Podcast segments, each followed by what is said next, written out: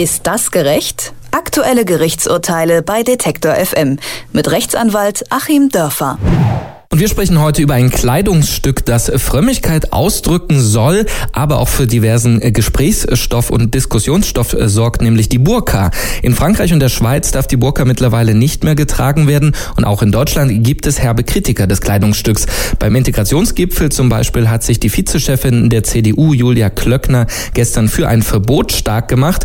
Ganz neu ist diese Forderung nicht, denn die Diskussion schwelt auch in Deutschland seit Jahren. Der Hauptstreitpunkt ist die Religionsfreiheit, die die Verbote Verbotsgegner in Gefahr sehen. Welche Vorbehalte es gegen die Burka gibt und ob ein solches Verbot in Deutschland überhaupt rechtens wäre, darüber sprechen wir in Ist das gerecht mit unserem Rechtsanwalt Achim Dörfer. Schönen guten Tag. Guten Tag nach Leipzig. Die Klage. Julia Klöckner von der CDU, die fordert ein Verbot für das Tragen der Burka.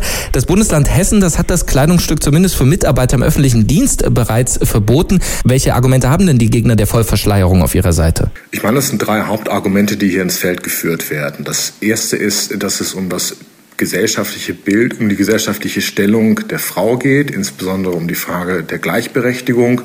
Und die Burka wird als Symbol dagegen gesehen. Das zweite ist äh, so die gesellschaftliche Mehrheitsvorstellung, das soll unserer Kultur fremd sein und es passt nicht rein und, und äh, wir laufen hier halt nicht so rum. Und das Dritte sind Themen der Sicherheit, dass man Personen, die eine Burka tragen, nicht identifizieren kann und das Gefühl hat, auch denen nicht offen gegenübertreten zu können, mit denen nicht offen kommunizieren zu können. Die Verteidigung. Für strenggläubige Muslime ist die Burka ja auch Teil ihrer religiösen Identität. Kann man solche Rechte wie Religionsfreiheit und allgemeine Handlungsfreiheit überhaupt gesetzlich aushebeln? Ja, die Religionsfreiheit ist sehr, sehr weitgehend geschützt, äh, auch im deutschen Grundgesetz. Aber sie unterliegt natürlich grundrechtsimmanenten, so nennen wir Juristen das, Schranken, also Schranken, die aus den Grundrechten anderer und aus anderen Grundrechten kommen. Äh, aber natürlich geht es hier wirklich um den Kern einer Religionsfreiheit.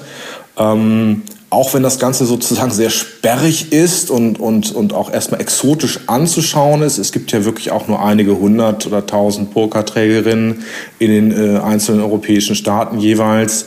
Äh, aber es geht natürlich schon dann für denjenigen, der das für sich als wichtig betrachtet, oder für diejenige vor allem, ähm, geht es schon um, um den Kern der Religionsfreiheit. Das Urteil.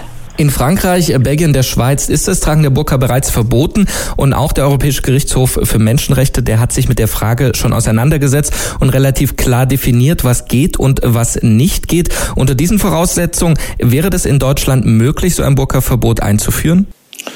Also so wie es jetzt von Herrn Spahn und Frau Klöckner andiskutiert wird, nicht. Äh, die Formulierung, die hier durch die Presse geht, ist ja auch verräterisch. Ähm, da wird ja vom Burka-Verbot geredet. Das heißt, das Ganze soll sich gegen ein spezielles Kleidungsstück einer speziellen Religion richten. Und der Europäische Gerichtshof für Menschenrechte in Straßburg hat ja das französische Gesetz zum Burka-Verbot äh, auf den Prüfstand gestellt und hat gesagt, also zwei Argumente, die Frankreich für dieses Gesetz vorgebracht hat, die erkennen wir nicht an, die sind menschenrechtswidrig. Das ist einmal das Argument, ähm, ja, hier werde der Willen der Frau gebeugt, man müsse sozusagen die Burka-Trägerin gegen ihren Wunsch beglücken.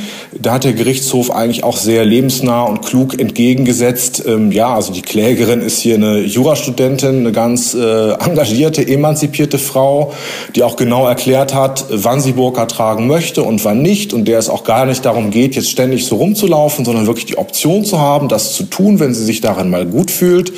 Und ähm, also dieses Menschenrecht muss man ihr lassen. Das durfte Frankreich auch nicht einschränken.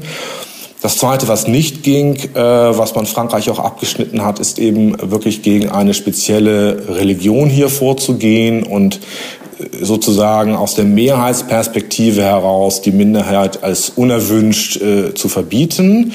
Es blieb als einziges Argument äh, Frankreichs für dieses Gesetz, was der Europäische Gerichtshof für Menschenrechte anerkannt hat, der Wunsch, in einer demokratischen Gesellschaft sozusagen in einen erkennbaren, offenen Diskurs miteinander zu treten, mit einem erkennbaren Gesicht.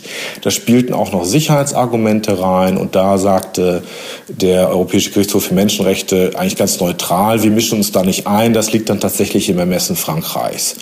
So, und wenn man jetzt diese Maßstäbe mal anlegt an die Forderung von Frau Klöckner und an Herrn Spahn, die also wirklich ein religiöses Symbol per se verbieten wollen, dann ist das menschenrechtswidrig, weil eben dieses religiöse Verbieten nicht geht.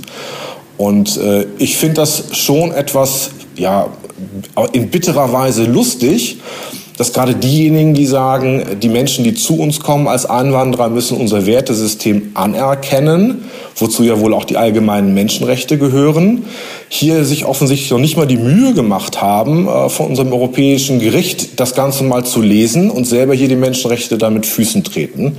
Ähm, das ist wirklich intellektuelle Dünnbrettbohrerei und relativ durchschaubarer Populismus, was hier zu hören ist. Deutschland diskutiert mal wieder ein Burka-Verbot und ob das rechtlich überhaupt möglich wäre, das hat uns Rechtsanwalt Achim Dörfer in Ist das gerecht erklärt. Vielen Dank. Ich danke Ihnen. Ist das gerecht? Aktuelle Gerichtsurteile bei Detektor FM mit Rechtsanwalt Achim Dörfer.